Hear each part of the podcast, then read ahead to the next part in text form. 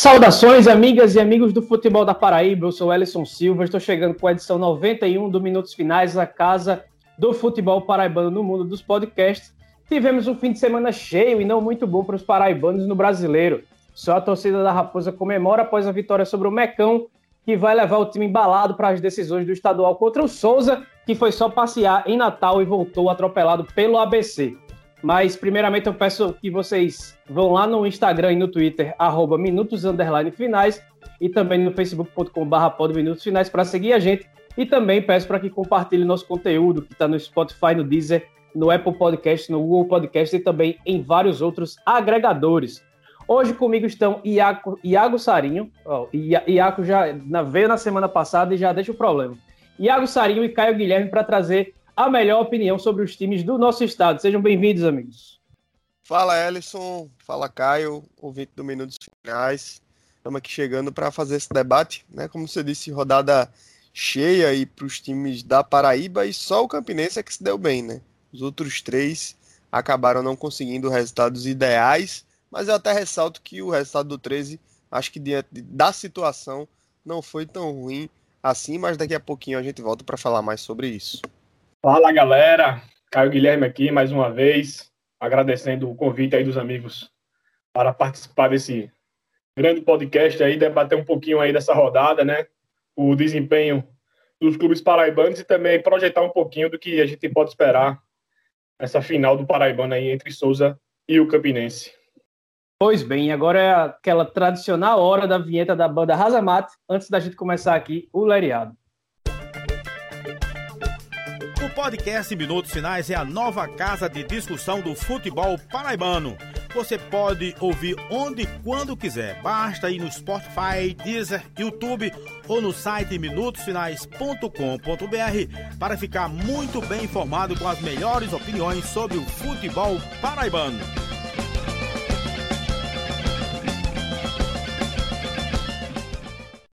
E se você estava acostumado com os 15% de desconto que a gente te dá na loja Chic Chic, agora a gente vai facilitar ainda mais, porque você pagando sua compra pelo PicPay, é, esses 15% de desconto são somados com cashback em compras de 20 reais ou mais, acaba sendo de 8 reais. Então, e ainda pode ser pago no cartão ou com o próprio saldo do PicPay. E se tu achar a moleza maior do que essa, eu segue, viu? Então, Agora todo mundo tem mais um motivo para comprar camisas, quadros, garrafas, canecas, garrafas térmicas, tapetes, porta-máscara e mais uma ruma de coisa linda feita pela nossa talentosa amiga Priscila. E para ganhar é ligeiro. Na hora de finalizar a compra, use a palavra-chave da semana que é decisão. Estamos na semana de decisão do Paraibano, então a palavra-chave é decisão. Fazendo isso, e aí eu repito, você ganha os 15% de desconto que ainda pode ser acumulado com cashback de até R$ reais em compras acima de R$ reais feitas pelo PicPay. Então, cuida para assistir tua live de São João bem vestido ou com sua casa bem decorada com a temática nordestina e com as coisas que você encontra só lá na Chic Chic, que está no Instagram, arroba Chic Chic Oficial. A gente começa falando do futebol agora, é, lá no sábado, porque ainda com o surto de, surto de Covid no elenco, com 12 jogadores contaminados, o técnico Tuca Guimarães escalou o Galo com um trio ofensivo novo, formado pelos reforços que che chegaram na semana passada, e o Anderson Gindré marcou o primeiro, depois o 13 tomou a virada do Atlético Cearense, mas no fim, aos 43 do segundo tempo, o Alisson Bahia deu números finais ao confronto, é, que um empate nessas circunstâncias, por mais que tenha saído na frente do placar, com todo o contexto de crise financeira, e que se fosse só financeira era até ok, mas é uma crise humanitária pela qual passa o Alvinegro lá da, da Rainha da Borborema, acaba que fora de casa esse empate pode ser considerado um bom resultado, né? Pois é, Ellison, como você falou, né? Eu, eu tinha pincelado aí na minha, na minha abertura. É, de fato, acho que diante da situação que vive o 13, esse resultado a gente não dá para considerar como um, um, um, resultado ruim. Né? Empate fora de casa. É, então, na lógica normal até da própria competição, não é um resultado ruim. Né? O, o, problema do 13 é que ele perdeu na primeira rodada para o ABC, que também bateu no Souza. Né? O ABC vai se consolidando aí é, com seis pontos, justamente em cima dos times da Paraíba. Então, para o 13, diante da situação que o Galo vive né, com jogadores com Covid, salários atrasados, enfim, uma, os bastidores em polvorosa é, de muita dificuldade, acho que é um resultado que dá algum alento até para o torcedor de que de repente esse time possa conseguir ainda fazer algo dentro é, dessa competição, dentro do grupo 3, que é um grupo muito difícil, né?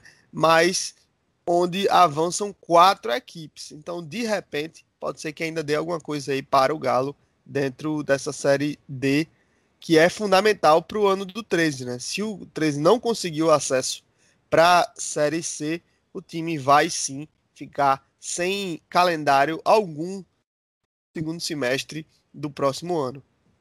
É, o, o Tuca, né, ele acabou, ele veio repetindo, né, a formação do jogo contra o ABC, né, alterando apenas aí o trio de ataque, né, como o Ellison destacou, que são três peças que chegaram agora, né, pós derrota para o ABC, três pedidas do técnico Tuca Guimarães, né, então jogadores que têm a, a sua confiança. É, ele mais uma vez utilizou esse esquema com três zagueiros, ainda não dá para entender se é alguma coisa da ideia de jogo do Tuca ou se é ainda uma formação diante da necessidade gerada pela, por essa crise da Covid, né, que acabou levando metade do elenco do 13 aí para fora dos gramados. Mas o 13, assim, fez uma boa partida no geral. Eu acho que até em alguns momentos, até em boa parte do jogo, o 13 foi superior ao Atlético Cearense, principalmente no momento do segundo gol do Atlético. Ali o 13, após empatar, chegou até chance de virar a partida, né? Jogou, estava melhor em campo, mas aí após mais um erro defensivo da equipe, né? Foram dois erros defensivos que acabaram gerando os gols da equipe cearense, né? O, o 13, acho que mais uma vez, é, utilizou bastante o lado direito do, do, do, ataque, né? Ali com as subidas do Ferrugem, algo que ele tentou também no ABC, mas não deu certo. E quanto ao Atlético, a equipe teve mais volume de jogo ofensivo, né? Principalmente por esse lado direito, com essas subidas do Ferrugem e também por um fator, né? Pela entrada do Gindré. Eu achei que o Anderson Gindré fez uma boa partida. É um jogador que se mostrou se movimentar bem, ter boa visão de jogo, tem bom passe, né? De alguns passes esticados para o ataque, ali procurando os seus parceiros, tanto o Índio quanto, quanto o Guilherme Lobo. Então, assim, eu acho que, apesar de toda essa confusão do 13 que ele tem passado nessa questão administrativa, eu acho que esse jogo, talvez, esse jogo e os reforços que chegaram, né? Talvez dê uma ideia assim de que um 13 tem por onde caminhar nessa busca de, de se elevar tecnicamente, né? Nessa busca de melhorar o seu desempenho técnico em campo para quem sabe aí é, avançar de fase, né? Então, assim, há uma luz no fim do túnel pro 13, o Tuca, pela partida, assim, apenas pela partida de sábado, demonstra que consegue organizar o time melhor do que o Marcelinho, por exemplo, vinha organizando. Então, assim, há uma luz no fim do túnel, resta saber pro 13 se as questões administrativas vão permitir que o trabalho do Tuca se desenvolva.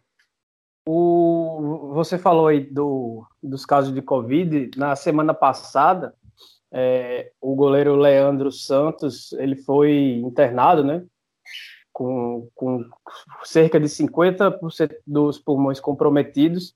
E a boa notícia é que ele recebeu alta na, na noite do domingo, é, do domingo dia 13, e vai ficar em casa, vai ficar em casa é, sob observação, não vai voltar aos treinos ainda, obviamente a situação dele é, é mais delicada, requer um pouco mais de cuidado, mas se o 13 ajudar, né, se ele tiver os cuidados corretos, ele vai, ser, vai ter um acompanhamento médico para, em breve, poder retomar aí suas atividades normais como atleta de futebol. Então, por mais que o 13 tenha negligenciado seus atletas, tenha dado kit Covid, inclusive vai ter que responder no Ministério Público do Trabalho sobre, por conta da, da maneira que assistiu seus atletas, seus empregados que estavam contaminados, então, é, fica essa boa notícia aí que pelo menos o Leandro Santos saiu do, do hospital, ele que esteve internado aí, da, acho que da quarta-feira, da terça-feira até o domingo, quase uma semana ele ficou internado, e o 13 que do dia 10 chegou aos 60 dias de salários atrasados e ainda não pagou nessa segunda-feira, dia 14, que a gente está gravando aquilo bem cedinho, ainda segue o 13 com um problema de salários atrasados, e Caio e Iago, é, o time escalado pelo Tuca Guimarães, ele tem muita cara do time que o 13 vai seguir com ele nessa Série D, né? Então, parece que esse surto de Covid além de tirar os jogadores, alguns atletas de combate nesse começo de Série D, talvez seja o, o ponto de, de, encerramento da passagem de alguns atletas, como o Jefferson, por exemplo, como o, o, o Júlio Ferrari, como o zagueiro Rômulo também, que deve estar para sair do, do 13. Vários jogadores importantes que, com esse surto de Covid e, e todo o desgaste causado pelo atraso salarial e por essa confusão toda, o próprio João Leonardo, Pirongueta também, são jogadores que têm mercado. Acho que vai ser difícil que eles retornem por essa, esse novo momento do Galo, né? Exatamente. É, e também acho que a grande questão, além é, dos pormenores técnicos, acho que a grande questão agora é de relacionamento, né? É, a gente teve desde a denúncia do, do João Leonardo, lá na. O desabafo, na realidade, não foi bem uma denúncia, né? mas foi um desabafo dele colocando questões que, de certo modo, é, já se tinha né, algumas informações, mas ele abriu o jogo na realidade, né? E, e, e desde então a gente tem informação de que essa relação que já não era boa, porque o clube não vinha honrando é, com suas obrigações para com os atletas, e os atletas também, tecnicamente, não vinham tendo grande desempenho, mas é difícil, né? Você performar bem quando você não está tendo o básico, né, para atuar. Mas essa já é um outro, mas já é um outro debate que nós já fizemos também aqui em outras oportunidades. Né? Mas o fato é que a relação com boa parte do elenco remanescendo do Campeonato Paraibano e a direção do 13 ela está bem estremecida, né? Então, com certeza, é, passa desse processo de contaminação dos atletas, a, a perspectiva é que haja sim uma, uma uma grande barca, digamos assim, saindo do 13, tanto por opção do próprio clube, mas também por opção desses atletas que não querem, né? Por motivos óbvios, permanecer aí no 13 e com essa chegada dos novos reforços nesse time que vai se montando é, nesse trabalho do Tuca, a perspectiva é que a gente tem um 13 com caras novas, né, daqui para frente, basicamente essas caras que têm atuado e aí com um ou outro reforço que o clube ainda esteja trabalhando. A gente tem informação de que o 3 ainda está buscando novos reforços, né? Teve a, a chegada do novo diretor executivo de futebol, né? Então é natural nesse processo que a gente tenha a vinda de alguns atletas e também a saída de outros, especialmente por conta do clima nada amistoso que existe parte, entre parte do elenco e a diretoria do clube, que não gostou né, do desabafo do atleta, tanto é que tem se negado a comentar a situação, mas é aquela, né? Não comenta, mas também não nega, né? Então a gente vai ficando aí com a versão dos atletas, até porque foi foram aqueles, né, que se dispuseram a realmente falar sobre o tema. É, eu acho que também dentro dessa questão uh, da, do relacionamento né, dos jogadores que estão insatisfeitos né, com os, os atrasos salariais, eu acho que também entra uma questão junto aí com essa vinda de novos reforços, é que são jogadores que estão vindo né, para o 13, mas sabem da situação é, financeira que o 13 atravessa. Né? Inclusive, a gente tem até relato aí de jogador que tinha acertado a sua vinda, pra, que estava para vir para o 13, né? e aí, ao saber do, da, do cenário real né, do presidente Vargas, acabou desistindo de, de, se, de fechar o contrato, né, de acertar, o seu, acertar sua vinda para a Campina Grande. Então, assim, é, esses jogadores que estão chegando, né, eles podem acontecer uma situação um pouco parecida, assim, que eu acho que não é a mesma situação, obviamente, mas pode ter um pouco a ver com o que aconteceu com o Neto Baiano na Série C do ano passado, né, que o 13 também convivia, né, com salários atrasados. Então, assim, não é uma coisa, não é uma novidade no presidente Vargas, não é uma novidade na gestão do Walter Júnior, né, essa essa dificuldade, esse, esse problema bem grave, né, um problema grave, a gente não pode não podemos tratar como um problema pequeno, é um problema grave atrasar salário. E o que, que, o que se soube na época, né, que a chegada do, do Neto, ele já chegou com é, tudo que ele recebeu já acertado é, via parceiros do clube, né, via os famosos abnegados, empresários ligados ao clube já tinham pancado a vinda do, do Neto Baiano e ele veio já com tudo acertado, enquanto tinham jogadores que estavam a receber o, o, o que já tinham feito, né, as horas trabalhadas que ainda não tinham recebido, né? Então, é, houve uma certa insatisfação dentro do elenco com essa situação, né?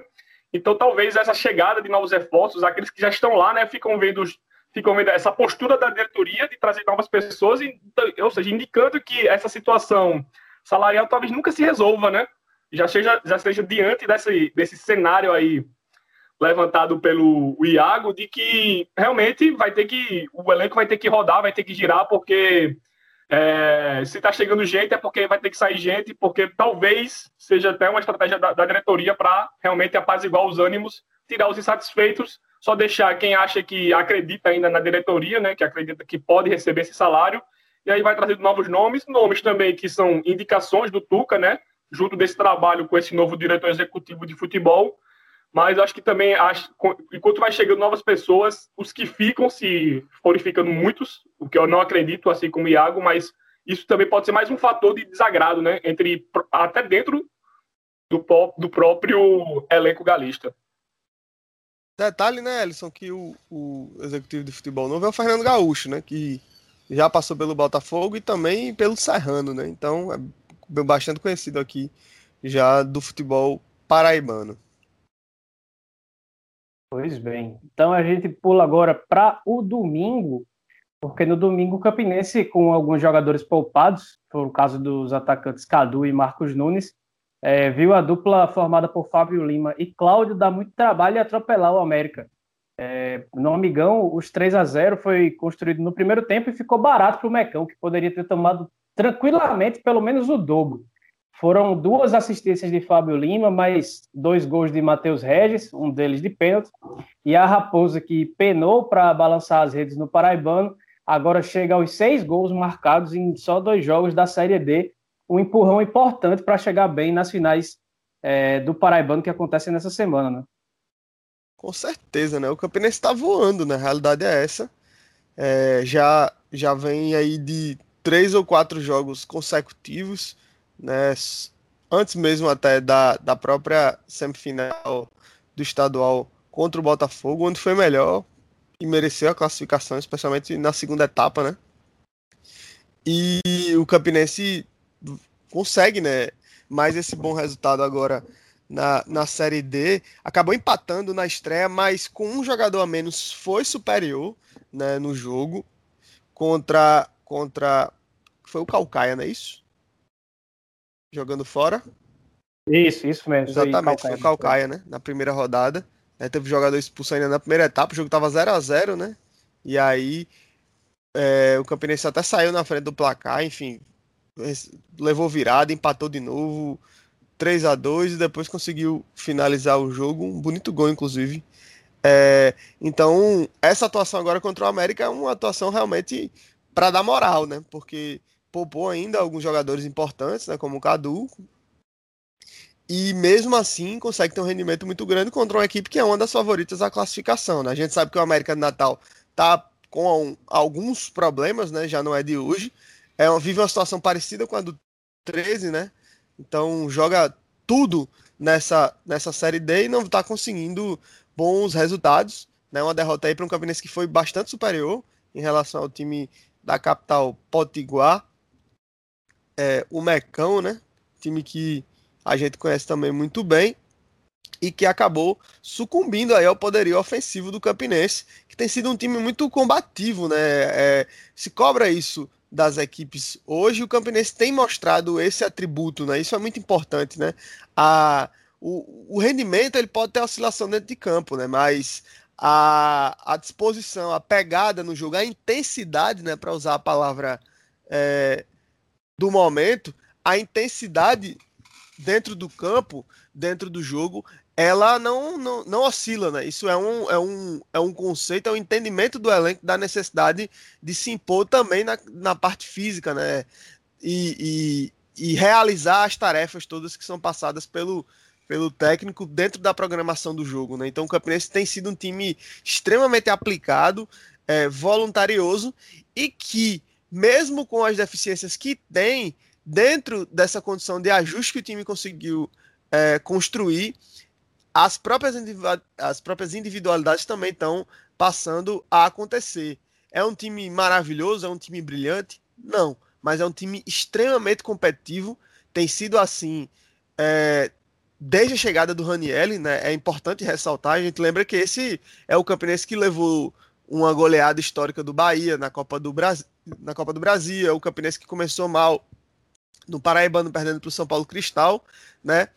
Ainda sobre o comando do Ederson, mas desde a chegada do Raniel, de fato, ele conseguiu dar um ajuste nessa equipe, construiu, conseguiu construir de fato um time que é, que é muito forte, muito difícil de ser batido e que eu acho que sim, tem condições realmente de brigar por um acesso dentro dessa Série D, porque além é, da qualidade enquanto equipe, tem realmente se demonstrado um time, como eu já falei, extremamente voluntarioso e que tem uma disposição em realizar o, o trabalho dentro de campo do primeiro ao último minuto do tempo, e isso é fundamental cada vez mais no futebol que a gente tem hoje, nesse futebol que muitas vezes é nivelado por baixo, né? Então, é, times que se propõem realmente a combater o jogo inteiro têm sobressaído de uma maneira geral, e é isso que o Campinense vai conseguindo conquistar, pelo menos até aqui. Não ganhou nada ainda no ano, né? Mas está na final do estadual e está indo bem. Eu acho que faz uma campanha interessante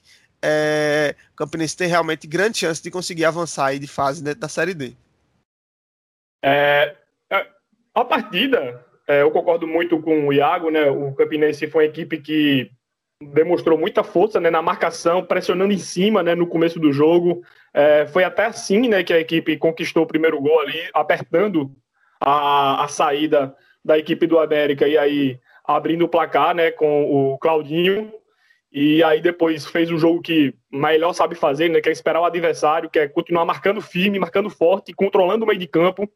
E esse controle do meio de campo passou muito pelo retorno do Patrick, que é uma peça fundamental aí nessa, nessa ideia de controle do meio de campo por parte é, do Raniel, já que o Joilson e o Pink, menos ainda, é, oferecem essa, essa característica, né, essa possibilidade de se controlar o meio de campo, porque o Patrick é um cara que não só é, é um cara inteligente na marcação, é um cara que tem força na marcação, mas também é, é um jogador que tem passe, que se projeta para frente, que ajuda na frente também, que sabe chegar perto da área e ajudar na troca de passe e até talvez no lançamento, numa bola enfiada.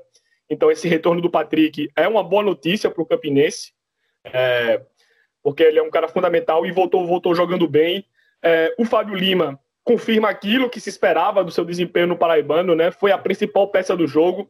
É, o Ellison falou, né? ele deu duas assistências, mas se me permite aqui uma licença poética, ele chegou até a dar três assistências, né? Porque o lance do pênalti, o chute do Marcelinho é uma assistência do Fábio Lima.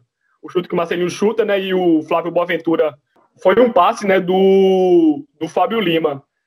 Então, assim, o Campinense, é, para mim, foi uma equipe que dominou do começo ao último minuto da partida. Assim, não teve um espaço de cinco, de três minutos que você pudesse dizer: eita, o América agora, nesse momento, tá superior em campo. Não, não teve. Foi do primeiro minuto. Não teve disputa em nenhum momento do jogo. Na, em nenhum momento nenhum do jogo. Do, do, primeiro ao último minuto, o, o Campinense mandou no jogo. O, o, o Mauro Iguatu o Mauro Iguatu, ele em nenhum momento fez alguma defesa. Eu não estou me lembrando agora de alguma defesa do Mauro. Talvez só um chute encaixado, assim, mas uma defesa mesmo, eu não me lembro, e talvez até nem chute encaixado, acho que aconteceu, porque acho que até as poucas finalizações que o América tentou, elas foram para fora e, e saíram é, sem perigo de gol. E para mim, assim, só arredondar a, a, o desempenho do Campinense, eu acho que é, eu não acredito que o, o Cadu tenha sido propriamente um, um, jogador poupado. Eu imagino que eu acho que o Fábio Lima veio para tomar a, a, vaga do Cadu. Eu acho que o Cadu hoje é, é reserva do Campinense. Claro, para a final será o titular, porque o Fábio não poderá jogar a final, né? Mas eu imagino que agora o Fábio roubou essa vaga do Cadu, que vem devendo né, no campeonato, no, na temporada, não só no, na temporada toda. Né? O Cadu teve uma grande expectativa, né? Ali na pré-temporada, pelo seu desempenho mas que não vem rendendo, não vem entregando o que se esperava, né? Então o Fábio Lima veio aí para pegar de vez é, a titularidade do Campinense. E acho que o Marcelinho ainda, para mim, é uma peça que deixou um pouco ali no ataque, até pela sua importância, né? Um jogador ali do, que atua na área central ali, né? Perto da, da área, às vezes até invadindo a área, um jogador que é importante na articulação de jogadas. E eu sinto que ele fica um pouco escondido do jogo, pouco colabora aí com as associa associações ofensivas é, do Campinense. Então, acho que precisa um pouquinho mais do Marcelinho. É algo que ainda precisa ser trabalhado pelo Ranielli. É, essas situações que o Campinense precisa ultrapassar um, uma barreira fechada, né? Então, É, o Marcelinho precisa ser essa peça que melhore isso né, um pouquinho, eu acho que ele ainda está devendo. Mas, no geral, é, eu concordo bastante com, com o Iago, né? É, a chegada do Raniel aí transformou o Campinense e rodada após rodada aí se consolida como um forte candidato, não só para passar de fase. Acho que eu visualizo agora o Campinense até como um candidato ao acesso. E, Ellison, esse recorte que Caio faz é importante em relação ao Fábio Lima, né? Eu acho que o Fábio Lima, para mim, é a revelação do Campeonato Paraibano, né, de 2020. Eu acho que isso, acredito que seja algo talvez até unânime, porque realmente é um atleta que se destacou mesmo no Pere Lima, é, que acabou sendo rebaixada, mas ele foi bem, pelo menos todos os jogos que eu acompanhei, ele foi muito bem e começa agora muito bem também essa trajetória dentro do Campinense. É um, é um cara realmente, um, um atleta muito jovem, né? E de, de, um, de um talento, acho que muito grande, que vai se destoando aqui nesse cenário nosso, né? Então, eu acho que foi realmente uma aquisição acertadíssima, né? Do, do Campinense. Não só ele, mas os outros reforços também que da Pere Lima. Acho que o Campinense está aí num caminho bom. Se vai conseguir realmente conquistar o, o que tem à sua disposição para tentar nessa temporada, aí a gente já não sabe. Mas que o caminho que se pronunciava um caminho muito difícil né, para o Campinense no começo da temporada, com muitas restrições, restrições orçamentárias, e continua dessa forma, né, mas um Campinense que vai trabalhando realmente com o pé no chão né, e conseguindo aí dentro de campo também é, resultados importantes, tentando, nessa, tentando realizar nessa reorganização financeira. É, algo que o rival 13 parece é, não compreender a importância, né? O Campinense vai fazendo e ainda vai tendo um retorno esportivo muito melhor do que o rival, é, que continua com a gestão aí com muitos problemas. Pois bem, tivemos outro confronto de paraibanas e potiguares no domingo, que foi o Souza, que foi ao Frasqueirão e não viu a cor da bola contra o ABC, depois de tomar um gol de pênalti no primeiro tempo. No segundo, em menos de um minuto e meio de jogo, conseguiu levar dois gols idênticos, com jogadas do Ederson pela esquerda, só rolando para o Claudinho tocar para o gol vazio. E perto do fim, outro gol igual, só que dessa vez foi Denner que tocou, é, vencendo o goleiro Ricardo e fechou o placar em 4 a 0. O Souza é, jogou com vários jogadores poupados, como os laterais Arisson e Wesley, direito e esquerdo, e também os volantes Lineker e Gabriel e Daniel Costa também não jogaram, poupados para as finais do estadual, mas é, não sei se vocês Ué, pensam. Oi. O, o Lineker jogou e foi poupado a, a, a zaga também. O meu, nem Rony nem Marcelo jogaram, o Lineker jogou. Isso, isso, isso mesmo. Então foi isso. É, foi, o Lineker foi, entrou, é porque eu sou, toda vez tem essa de, de, divulga uma escalação e, e, depois não é, né? O Lineker é tinha uma parecido... feia, né? Uma mania, uma mania bem feia. Horrível. Então, foram poupados o Rony e o Marcelo, os zagueiros. O Lineker jogou, mas também os laterais. A, a, zaga, que é o ponto forte, então foi toda a reserva. Também esse, um dos motivos para uma sonora goleada que tomou. Não sei como é que vocês levam essa situação, mas ainda com, com os poupados, não dá para levar com naturalidade um placar desse é, na véspera de seus dois jogos mais importantes, pelo menos dos últimos 10 anos, certo? Com certeza, né? Eu, eu acho que, que perder para o ABC fora de casa nessa primeira fase da Série D não é nada anormal. Beleza, até aí tudo bem. Era um jogo que o Souza, em tese, iria buscando um pontinho ali, acabou não conseguindo. O problema é o desempenho e o resultado, né?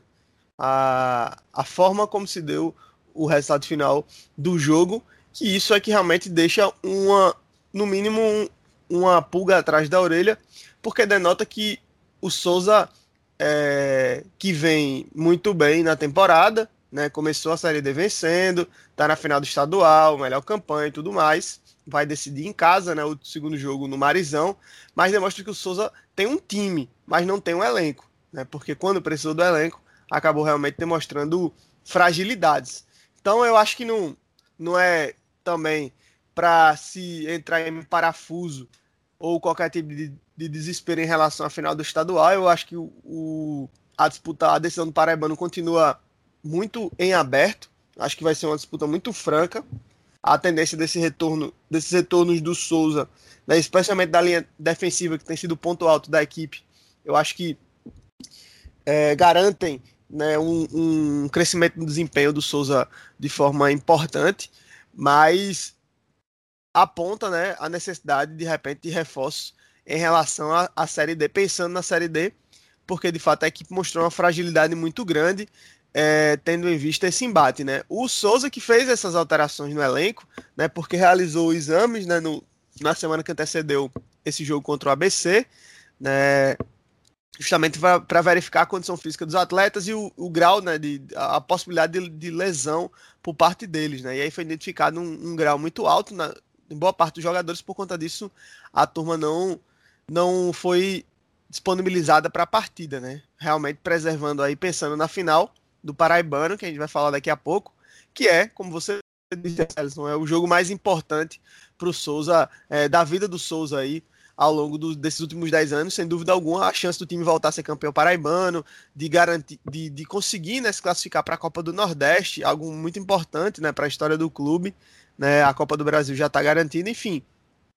A oportunidade para o Souza realmente se organizar novamente, né, e inclusive para angariar alguns recursos novos que podem ser até utilizados de repente numa campanha para a Série D, porque eu também acho que o Souza tem sim grandes condições de avançar de fase dentro desse grupo que se prenuncia muito complicado, né, mas que por esses primeiros jogos vai apontando aí algumas fragilidades de times que eram favoritos, como a América de Natal, por exemplo, e que passam a, a, a vir numa condição é, agora de menor favoritismo. Portanto, eu acho que dá sim é, para tanto Campinense quanto Souza, na minha opinião, tem, são, são favoritos hoje para avançar é, de fase. O próprio 3 ainda está no jogo, mas aí eu já vejo com um pouquinho mais de dificuldade. Mas voltando a esse tópico do Souza, só para concluir, passar para Caio, eu acho que o que ficou claro é que, primeiro, sim, o time está todo pensando né, no, na final do, do, Campeonato Paraibano.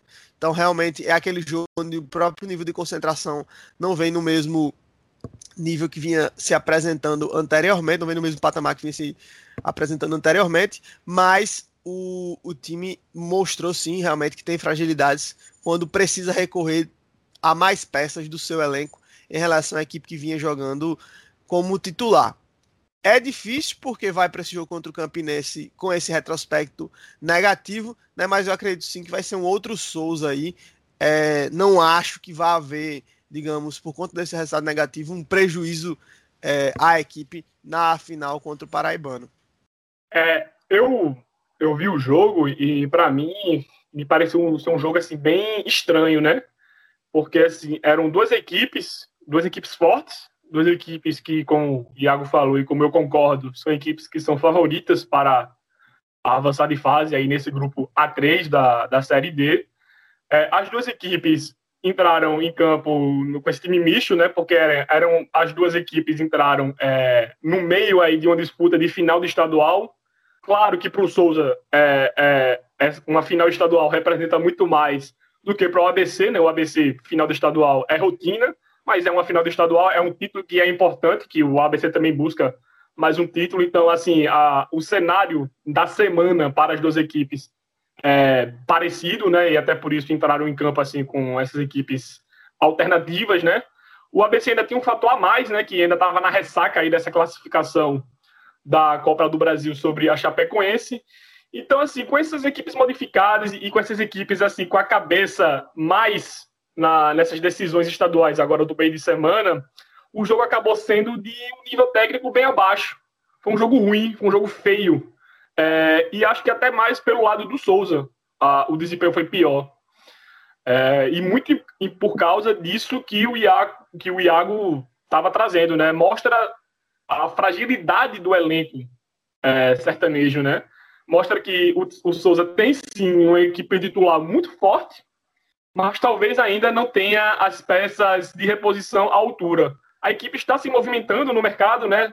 Já no seu Danilo Itaporanga, no seu Tarcísio, vai chegar mais gente aí, etc. Né? Mas o, o, o jogo, a, a, o que se mostrou em campo ali contra o, o, o ABC lá no Frasqueirão, é, foi uma pobreza técnica, né? Claro, eu acho que 100% influenciado por ser uma equipe que entrou em campo com a cabeça no amigão na quinta-feira.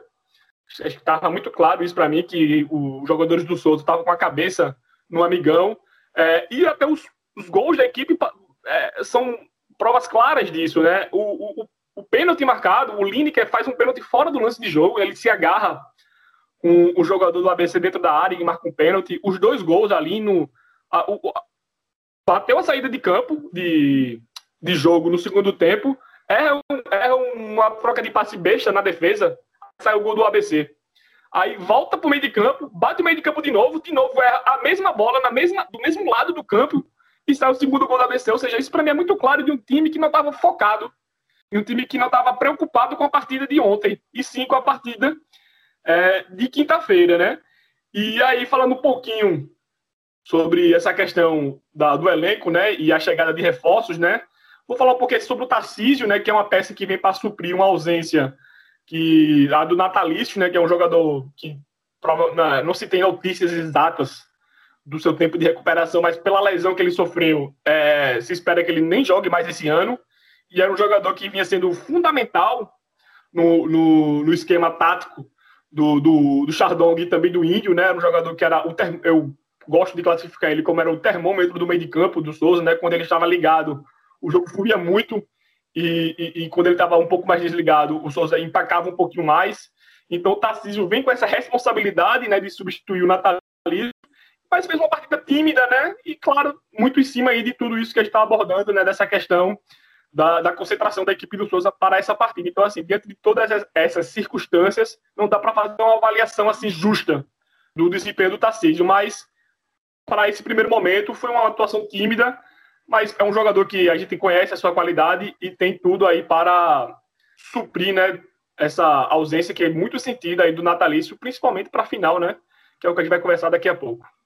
Na, no grupo A da série A3, né, da série D do Campeonato Brasileiro, a classificação com os jogos da rodada ficou com o ABC 100% na, na liderança com seis pontos, o Campinense subiu para vice-liderança com quatro, o Central que venceu o Calcaia chegou aos três e o América que venceu só na primeira rodada, mas foi goleado ontem pelo Campinense, ficou com três, fecha o G4. O Souza também tem três pontos, ficou em quinto na sexta, sétima e oitava colocação, com um ponto, temos Calcaia, Atlético Cearense e 13.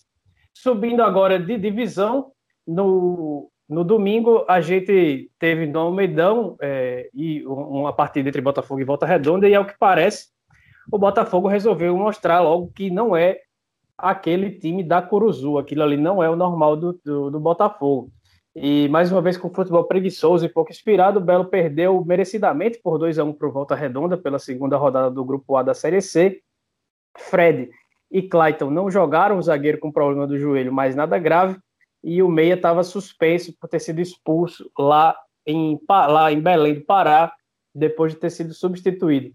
Daniel Felipe e Marcos Aurélio foram seus substitutos. No primeiro tempo, um vazio total na partida. No segundo, MV abriu o placar, o Botafogo empatou em um bonito gol do Maurinho, que contou com desvio na zaga, mas Emerson Júnior fez justiça e garantiu a vitória ao Voltaço, que tirou o Belo da liderança, Iago, e ele mesmo agora ocupa a ponta da tabela na chave. Pois é, você resumiu a ópera aí. O Botafogo realmente mostrou que tá muito mais pro time que jogou contra o Volta Redonda do que contra o time que jogou contra o Paysandu. Né? A vitória lá na Curuzu deu uma esperança para o torcedor de que o time pudesse ser essa equipe combativa, né, que, que a gente viu jogando lá no estado do Pará contra o Paysandu, mas contra o Volta Redonda, desde o princípio da partida, especialmente no primeiro tempo, ficou muito claro é, que a equipe não consegue né, manter um rendimento, manter uma intensidade. A gente falava agora há pouco sobre intensidade em relação ao Campinense. O Botafogo é justamente o inverso, né? Inclusive, a tônica né, da semifinal entre Botafogo e Campinense foi justamente essa. Um Campinense intenso, brigando por todas as bolas, combatendo, mordendo, né, marcando em cima, e um Botafogo meio lento, né, sonolento, e que acabou sendo desclassificado. E ontem jogando de maneira parecida, acabou perdendo para um Volta Redonda, que teve muito espaço, especialmente o meia, o Luciano Naninha. Que jogador! Fazia tempo que eu não vi o meio campo com tanta qualidade jogando por aqui. Né? Enfim, a gente tem a oportunidade de assistir direto do estádio, né? eu estava na transmissão lá para a Rádio Tabajara. E aí poder acompanhar de perto essa partida. Realmente foi o cara que o camisa 10 do Volta Redonda fez o que quis ontem, né? E, e deu dois passes assim magistrais para os dois gols do Volta Redonda, gols que saíram nas costas do Tsunami, né? Ambos ali nas costas do lateral esquerdo do Botafogo e gols que na minha visão também é, acho que tem um pouco de que vão também um pouco para conta do goleiro Juan. Acho que um atleta que tem uma estatura muito grande, né? Mas que não consegue se projetar na hora de sair do gol e acabou levando dois gols muito parecidos na, na realidade, né? Mostrando justamente a deficiência tática da equipe. E aí vai o, o crédito também para a conta do, do Gerson Guzmão, porque desde a primeira etapa o Volta Redonda atacou as costas do, do, do Tsunami, justamente em passes, jogadas em profundidade é, efetuadas aí a partir do, do deslocamento, da movimentação do, do, do, camisa 10 do Volta Redonda. E o Gerson não conseguiu corrigir isso, e no segundo tempo, né, o Botafogo acabou sofrendo dois gols, ainda conseguiu encontrar um gol ali na entrada do Maurinho, né, que substituiu o Marcos Aurélio, que mais uma vez fez uma partida muito ruim, é, não conseguiu de fato fazer com que o meio campo do Botafogo progredisse. Acho que está muito claro que o Marcos Aurélio não pode mais ser titular do Botafogo. Né? Ele entrou no lugar do Clayton, ele já havia perdido essa posição. Contra o Paysandu, ele teve no banco de reservas, entrou no segundo tempo, nos últimos 20 minutos, e foi bem. Acho que é isso que o Marcos Aurélio consegue produzir hoje. De repente, um jogador para entrar numa, segunda etapa, tentar cadenciar o jogo, pegar o adversário mais cansado, aí realmente ele consegue ter um desempenho melhor. Mas começando a partida é, numa necessidade de intensidade e maior velocidade, ele acaba impedindo que o time tenha uma progressão mais veloz, porque a bola acaba passando por ele e ele não consegue mais dar essa velocidade, porque nem tem é, mais aptidão física para conduzir a bola e não está mais conseguindo também acertar aqueles passos em profundidade que ele conseguia fazer e que ontem quem fez foi o camisa 10, só que o camisa 10 do Volta Redonda. Né? Então, foi um Botafogo que não conseguiu demonstrar mais uma vez um nível de desempenho de intensidade é, como o que acabou demonstrando só contra o jogo, só no jogo contra o Paysandu mesmo, é porque fica como parâmetro, né? Meio que foi a esperança do torcedor. Eita, os caras agora acordaram, vão jogar, vai, vai ter pegada, o time vai brigar pela bola, mas no jogo em seguida não foi o que aconteceu para o Botafogo. Foi até engraçado, eu estava comentando isso no, na rádio, né? E tinha uma figura lá que a gente não conseguiu identificar, a assessoria do clube também não identificou, e o cara começou a me xingar. Tava ouvindo na rádio, achei até bom, né? Porque mostra que o pessoal tá acompanhando, né? Mas ele começou a me xingar porque eu tava dizendo que o Botafogo tava preguiçoso, sonolento, né? Ele não gostou. Acho que era de repente alguém ligado a, não sei se a comissão técnica ou algum jogador. O cara não gostou, começou a gritar lá da, das cabines do, do, do Almeidão. E aí foi uma cena até meio esdrúxulo assim pra gente ver, porque uma coisa é torcedor, né, fazer isso, faz parte, mas era alguém que estava pelo menos, não sei se era dirigente, se era conselheiro do clube, mas era alguém que estava ali por ter recebido essa permissão, né? A não ser que seja alguém da imprensa, que aí é pior ainda, né? Mas a gente realmente não conseguiu identificar quem era. Gente demais no Almeidão, é, de novo, é, listas enormes que os clubes mandam, listas enormes da própria FPF, porque a gente sabe é, que tem muita gente que não está trabalhando no jogo, né? Então isso aumenta o nível de contágio. Não tem uma divisão, por exemplo, e aí aproveitar aqui para falar sobre isso, né? Saindo um pouco do jogo, mas é um espaço que a gente tem para comentar também essa questão. É, a gente não tem uma divisão no estádio em relação a quem está trabalhando da imprensa e quem vem é, pelo clube. Na minha visão, isso é até óbvio, deveriam ficar em locais distintos, por exemplo, a entrada e saída que a gente tem da imprensa é a mesma que os jogadores têm. Os jogadores estão testados, a imprensa não está tendo essa testagem é, da forma como deveria estar tendo. Então é até um risco para próprio, os próprios elencos, né? Porque acaba dividindo o mesmo espaço. Enfim, questões que deveriam estar sendo melhor observadas pela própria CBF e pelo clube, né, mandante, e também pela Federação Paraibana, né, que é quem autoriza, por exemplo, a entrada do pessoal da imprensa. Então, é, só para fechar esse meu comentário sobre o Botafogo, não tem como deixar de registrar esse episódio e nem de falar dessa necessidade de um ajuste em relação à, segurança contra, contra a, a Covid-19 no Almeidão.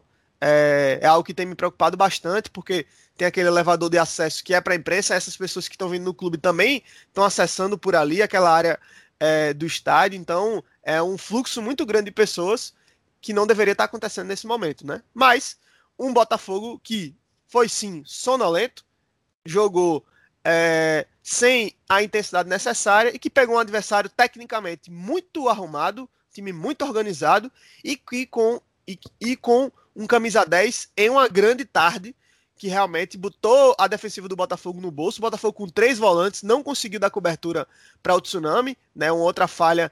É, não tem sentido você ter três volantes e apostar né, na liberação dos seus alas se você não consegue dar cobertura e aí você acaba perdendo opções ofensivas né, e gerando fragilidade defensiva, que foi o que aconteceu. Dois gols de contra-ataque, dois gols nas costas do Tsunami, saídas é, ruins também do Juan, que acabou sofrendo gols da mesma forma. Ele cai, né? E o jogador dá por cima, acaba ficando mais fácil. Mas em síntese, acho que foi isso que a gente pode comentar sobre mais uma derrota do Botafogo na temporada. Voltando a perder, né? Depois de 12 jogos de invencibilidade. Primeira derrota do Gerson Guzmão. O time não, não sofria gols desde o empate contra o Nacional de Patos, no dia 19 de maio. Tomou dois né? Não é terra arrasada do Botafogo, é claro, até porque o Volta Redonda é um time bom. Eu acho que o Volta Redonda briga por classificação dentro desse grupo, mas a grande questão é o que é que se pode fazer do ponto de vista do trabalho do Gerson Guzmão para garantir que esse time seja uma equipe intensa, porque é o mínimo que se pode exigir do elenco botafoguense é que, é que seja um time que brigue, que dispute as bolas, que marque pressão, que gere dificuldade para o adversário e que tenha também um balanço defensivo melhor. E tudo isso está ligado a essa falta de intensidade.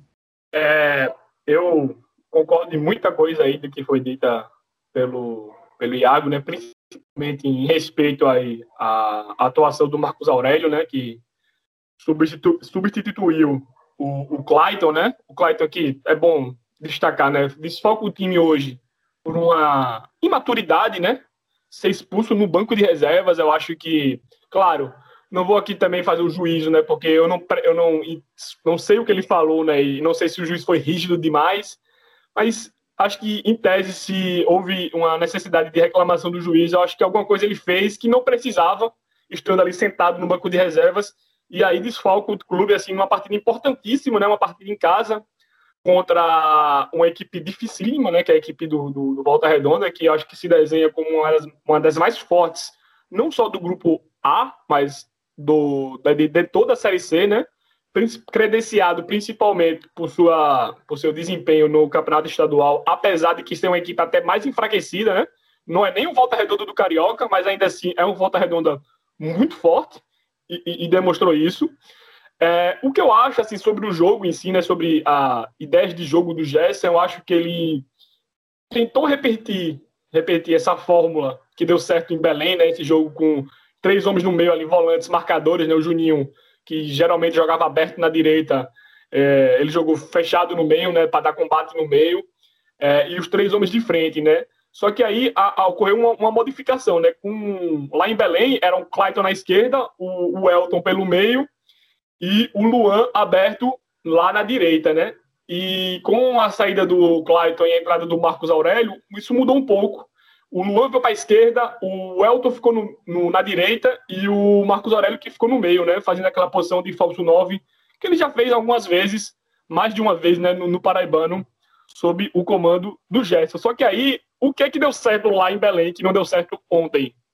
Foi o Botafogo dependeu muito da pressão dos três homens de frente na saída de bola do, do, do Paysandu. Só que aí há, um, há, uma diferença. Primeiro que a equipe do Volta Redonda é, não apresentou essas dificuldades de saída de bola que o Paysandu apresentou.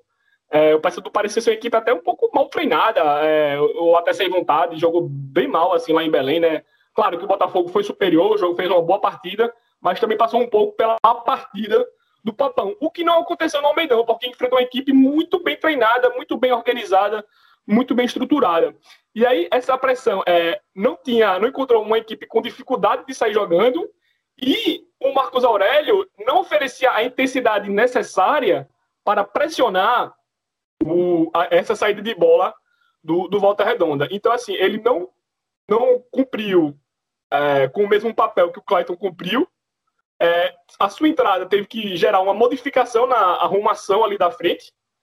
E ele, até quando a bola chegava no seu pé, que aí é um dos poucos atributos ainda que, que a gente tem, assim, que a gente se apega, né, quando quer o Marcos Aurélio em campo, além da bola parada, né, é também o seu passe. Mas até isso o Marcos Aurélio não tem oferecido é, uma qualidade no passe. A bola chega no pé dele e às vezes morre, às vezes ele se atrapalha um pouquinho é, com, na hora do domínio e também um pouco lento, acaba sendo desarmado facilmente pela defensiva adversária. Então acho que assim o Gerson ele tentou repetir uma fórmula em Belém com mudando apenas uma peça, mas que acabou comprometendo bastante assim a, o, o, o que ele tinha de planejamento para o jogo, né? Tanto que no segundo tempo ele já, ele já começa mudando isso.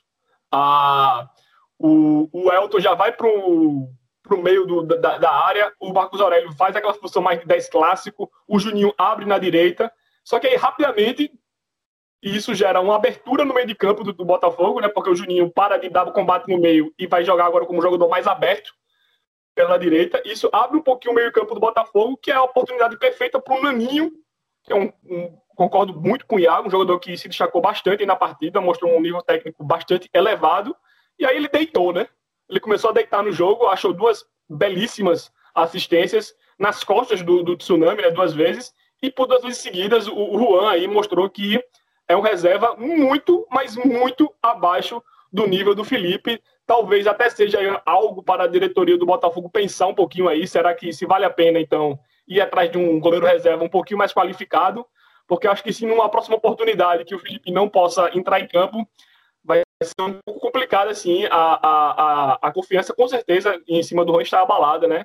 A, e a própria confiança do Juan também vai estar abalada após esses dois gols aí que eu acho que ele falhou bem. Foi uma, foram duas falhas, assim, determinantes aí para os dois gols da equipe do Volta Redonda. Então, mas o Botafogo, quando teve que atacar, né, atrás do placar, teve que se lançar à frente, né, o, o, Gerson promoveu as mudanças, né, entrou o Maurinho, entrou o Gabriel e etc., os problemas permaneceram. Não era tanto um problema do Mar...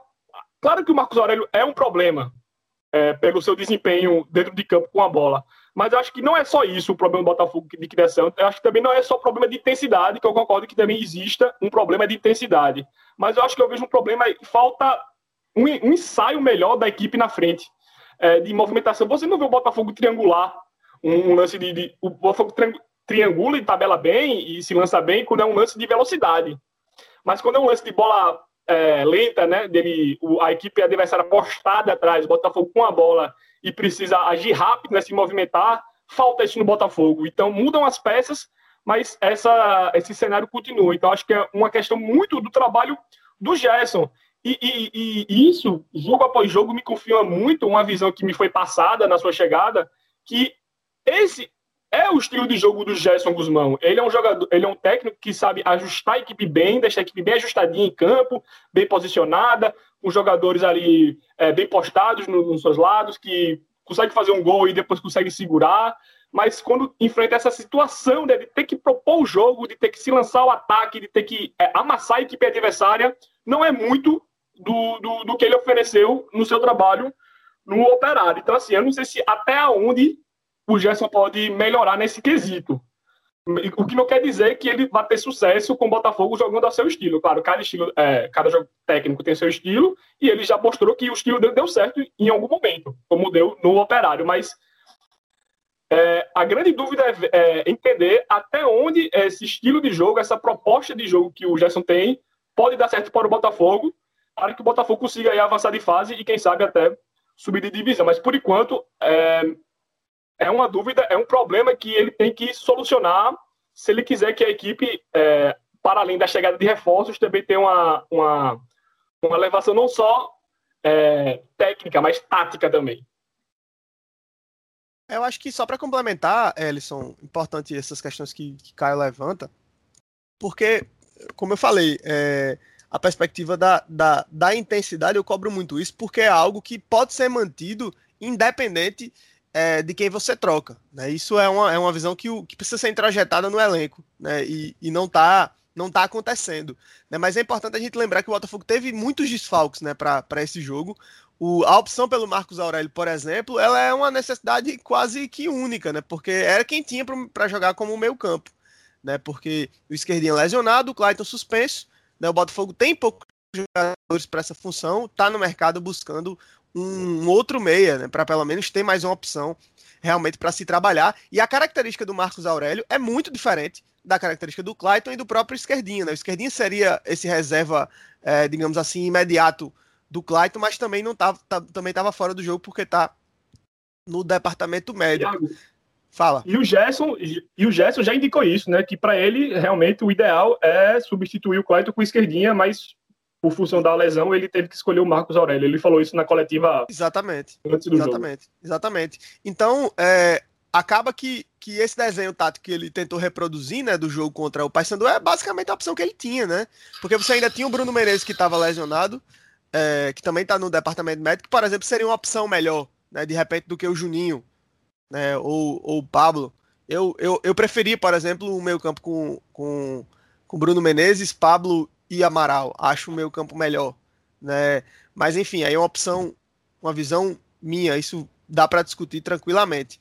Né? Até porque o Pablo não foi bem ontem também, assim como o Juninho. Né? Então, mas Caio fez uma leitura importante em relação ao segundo tempo, né? porque foi justamente nessa necessidade de ajuste do Gerson que, que, que, se abriu realmente o buraco ali no tsunami, mas era algo que já existia na primeira etapa.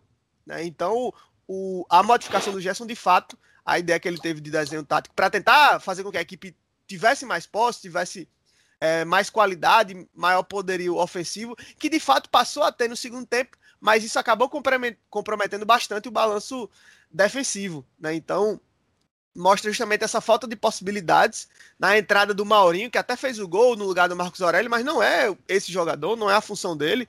É, acabou foi um jogo que teve um desvio, inclusive, é, que acabou o gol, aliás, né? Acabou tendo um desvio, por isso encobriu o goleiro. Né? O gol foi até bonito, mas não, não foi exatamente aquela a intenção do Maurino. Ele bateu, a bola teve desvio e acabou encobrindo o goleiro. Só que o Botafogo continuou tendo o mesmo problema defensivo, porque minutos depois levou um gol igual, né? Igual o gol. Justamente porque o Naninho conseguiu observar que tinha um, um problema ali na defesa do Botafogo e ele começou a investir justamente naquele ponto.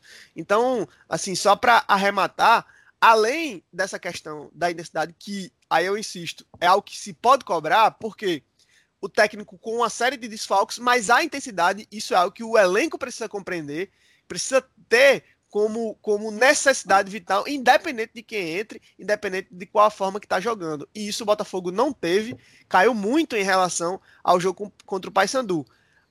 Aí a justificativa para isso, na minha visão, é são, aliás, as, as ausências dos jogadores, mas é também um problema é, desse elenco, desse grupo que tem, não tem conseguido ter né, realmente a manutenção de um, de um padrão entre os seus jogos. Oscila demais, só que acaba oscilando mais com jogos ruins do que com jogos bons. E esse tem sido o problema do Botafogo ao longo de toda essa temporada, algo que o time precisa corrigir, porque essa Série C está muito difícil para o Botafogo, para sorte do time, a vitória contra o Paysandu, eu acho que ela foi uma vitória preponderante, mas aí o Botafogo já perdeu cinco pontos jogando dentro do Almeidão. Isso é algo que não pode acontecer para quem quer brigar por alguma coisa dentro da Série C. A gente já falou eh, né, no decorrer desse episódio sobre o desempenho recente de Campinense e do Souza. Só que na quinta-feira, às 16 horas, com transmissão da TV Cabo Branco, é, o Campinense chega embalado, né, por conta da vitória sobre o América de Natal, mas não pode contar com o principal jogador da partida, que foi o Fábio Lima. Enquanto o Souza, quer queira ou quer não, por mais que os dirigentes fiquem dizendo aí nas redes sociais que jogou com sub-20, não sei o quê, pipipopopó, mas vem meio baqueado depois de ser goleado pelo ABC e já não pode contar com o Natalício, que o Caio já falou também lá na, na, na, quando a gente discutiu a partida do Souza, que só deve jogar no ano que vem, porque tem uma lesão grave no joelho, vai ter que operar e tudo mais. E também não vai jogar o Tarcísio, né, que chegou para assumir essa função, jogou lá no Frasqueirão, mas no Paraibano ele não pode atuar. E aí, vocês acham que é possível que na quinta-feira os dois times deixem essa bagagem que é boa para a Raposa e que é ruim para o Dinossauro para focar novamente na decisão do Paraibano ou acha que esses resultados aí do fim de semana acabam pesando é, para essa partida que a gente está por esperar? Elson, é claro que há um impacto, né? pra, em relação a, a, a, essa rodada da Série D para o jogo. Enfim, não, não tem como dizer que, que o time não carregue, que os times não carreguem algo disso. No caso do Campinense, um balanço muito bom, e no caso do Souza, uma derrota é, que não era inesperada por conta do adversário, mas o placar realmente é, acabou sendo muito negativo né, para o Dinossauro. Mas eu, sinceramente, vejo que o Souza já é um time que já estava pensando na, na final do, do Paraibano. Né? Na realidade, é um pouco disso. Acho que o time, na realidade, pensou foi pouco na Série D né? E por conta disso acabou levando uma derrota cachapante. Mas eu, acredito, eu vejo o Souza já muito concentrado. Eu acho que o próprio Adeone tem falado muito disso, né? É, é a vida do Souza vai estar tá, vai tá em campo nesse jogo contra o Campinense. Eu acho essa para mim é uma final muito parelha. É muito difícil apontar realmente é, quem é favorito. Acho que o Souza tem uma vantagem muito grande, que é o fato de jogar em casa na, no jogo da volta, né? Mesmo sem torcida, mas o Marizão é um fator extra. 10 horas da manhã o jogo, né? Tem esse detalhe aí absurdo, né? A marcação desse horário não tem sentido nenhum, só para agradar realmente a televisão. E aí é, eu vejo que vai ser uma final realmente muito parelha. O Campinense precisa fazer resultado nesse jogo é, em casa, nesse jogo no Amigão, porque levar essa decisão para para Souza, para o Sertão, acho que pode acabar complicando um pouco a vida da Raposa. Mas é difícil, não, para mim não tem favorito realmente. É um jogo muito parelho, muito parelho mesmo. Acho que o Campinense chega um pouquinho melhor, talvez, por conta desse retrospecto, mas eu vejo que o Souza é, já está meio que blindado em relação a esse resultado é, pela Série D, porque o foco da equipe é realmente o Campeonato Paraibano. É, se a partida, essa primeira partida da, da, da final fosse assim que acabasse a semifinal do Paraibano, eu acho que o cenário seria um pouquinho diferente. Mas esse intervalo, né, essas duas rodadas da Série D que tiveram aí entre a semifinal do Paraibano e o começo da final, é, vão ajudar principalmente, eu acho muito, a, a equipe da, do Campinense, porque ela vem com a confiança em alta após duas boas partidas, né? Na primeira, onde por, por alguns momentos foi melhor que o Calcaia, superior ao Calcaia, teve um jogador a menos, continuou em cima do Calcaia e conseguiu buscar um resultado no fim do jogo, um, um, tipo de jogo, assim, um tipo de resultado que eleva muito a confiança do jogador, né? Que deixa a confiança alta, deixa o elenco animado. E agora essa segunda partida, uma partida onde ele controlou do primeiro ao último minuto, né? Como a gente destacou. Então são situações que demonstram que o Campinense vem num momento técnico superior ao que ele está apresentando na, naquele momento da semifinal contra o Botafogo e principalmente naquele, naquela repescagem contra a equipe do Atlético de Cajazeiras, né, onde o Campinense foi bastante inofensivo, né, jogou, na minha avaliação, mal contra o Atlético e acabou passando nos pênaltis ali graças a São Mauro e Iguatu, né. Eu vejo assim, eu vejo que o Souza é, continua favorito, mas diante disso que eu expus do Campinense, essa distância que não era muito grande também, era uma distância que era pequena, ela encurtou mais ainda. Mas, para mim, o Souza ainda é favorito. É, como eu falei, a derrota não vai abalar a confiança. É, eu acho que foi um jogo que o Souza, como eu falei, abdicou de jogar. Eu acho que o Souza não estava interessado.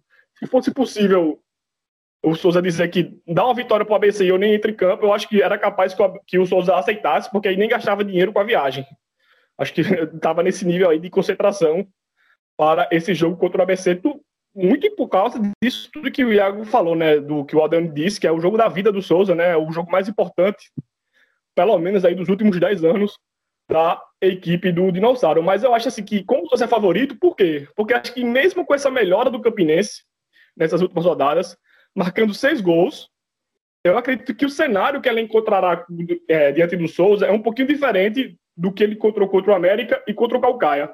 O Calcaia é o time do Ederson, né? Que tem times que são famosos por jogarem mais abertos, né? O Souza vai ser uma equipe muito diferente. É uma equipe que controla o meio de campo, assim como o Campinense também tenta controlar o meio de campo, né? Mas é uma equipe que tem muita força no meio de campo, né? Tem três, quatro jogadores ali do meio de campo do Souza que são muito bons, que sabem tocar a bola, que tem marcação também, né? Então é, é, é, uma equipe difícil de jogar contra, porque você até a bola você não consegue ter muito, e quando tem, eles sabem fechar os espaços muito bem. E essa vai ser a dificuldade do Campinense, vai ser furar esse bloqueio do Souza, que é, como eu já vinha dito na minha explanação né, sobre a partida do Campinense contra o América, é uma dificuldade ainda que o Raniel ainda não demonstrou é, no comando do Campinense, na minha visão, de conseguir furar bloqueios. Ele ainda não teve esse sucesso em furar bloqueios. Contra o Souza mesmo, aquela primeira partida, né? Tudo bem, ali acho que era, se não me engano, a segunda partida do Raniel no comando do Campinense, aquela da primeira fase.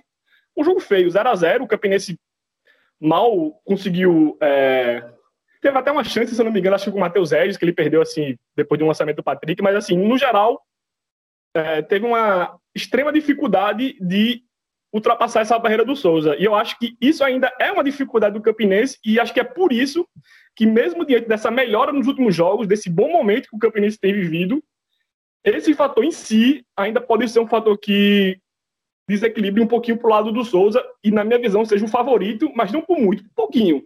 Um pouquinho, mas eu acho que o Souza é o favorito ainda para o título.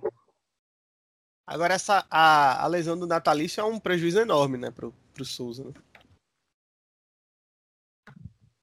Com certeza. É, é, ele e o Juninho, né, eles são os homens do meio de campo ali que pensam jogadas, né, que, que pensam é, ações ofensivas para o Souza. Então, sem o Natalício, acho que em tese quem vai entrar como titular será ou o Almi ou o Poti, né? Ou seja, não, não será nenhuma substituição de uma peça por outra. Não vai entrar um, um natalício, um jogador com a característica do natalício, mas um pouco inferior ao natalício. Acho que, imagino, né, diante do que já foi feito aí no Paraibano, pelo Índio, que vai entrar um atacante, né, não mais um meia-campo como era o natalício. Talvez o Poti, ou o Cassiano, ou o, o Almi, né? Então, assim, há o prejuízo da qualidade dele em campo, né, da qualidade do natalício, e também vai haver o prejuízo que vai obrigar o técnico a modificar taticamente a equipe, né? Então, assim, o, o Souza que encantou, né, era um Souza com o natalício em campo, né? E a gente não sabe como será esse Souza sem o natalício, né? Esse Souza com uma nova formação, né? É, a gente ainda tá vendo como é que isso se, se desenha. Foi bem contra o Atlético Cearense, mas eu acho que contra o Campinense é uma equipe mais mais qualificada do que o Atlético. Eu vi um Campinense melhor do que aquele Atlético Cearense. Então, acho que assim, acho que vai ser uma grande dificuldade que o Souza vai enfrentar. Essa ausência do natalício, porque não vai gerar só a perda de qualidade técnica, vai, vai ser uma perda tática, né? Dentro do esquema do Índio Ferreira. Exatamente. Eu acho, eu acho que é, o Souza perdeu o status de favorito que ele tinha na época da que chegou na decisão. A gente já vai da, da, da semifinal para o primeiro jogo da final, que é dia 17, vão ser mais de 15 dias, mais de duas semanas de intervalo.